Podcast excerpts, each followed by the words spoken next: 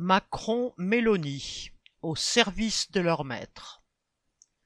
À peine la dirigeante d'extrême droite Giorgia Meloni était-elle nommée chef du gouvernement italien qu'Emmanuel Macron se précipitait le soir même pour aller la voir en catimini.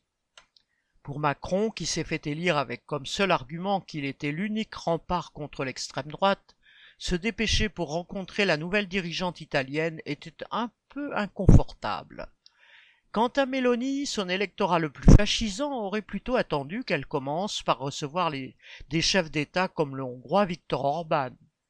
Et on comprend pourquoi l'un et l'autre n'ont pas cherché à faire de publicité autour de leur rencontre.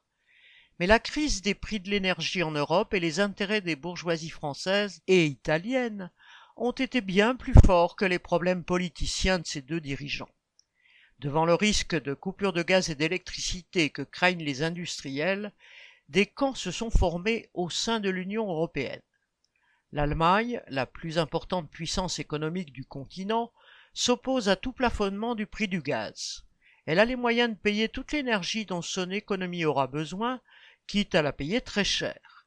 Les autres puissances, comme la France et l'Italie, ayant moins de moyens, réclament au contraire une solidarité, européenne pour acheter du gaz à un prix plafonné, quitte à prendre le risque que les producteurs de gaz aillent vendre leurs produits plus chers ailleurs et qu'il y ait des coupures en Europe.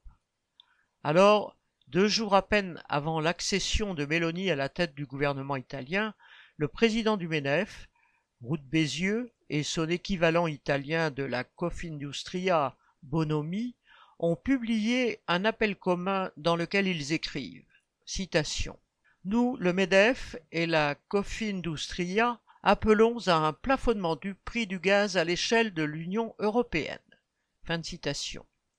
À leur manière, ils ont ainsi ordonné à Macron et à Mélanie de se rencontrer, et vite, pour montrer que la France et l'Italie avaient le même point de vue, celui sur lequel leurs maîtres se sont mis d'accord. Pierre Royan.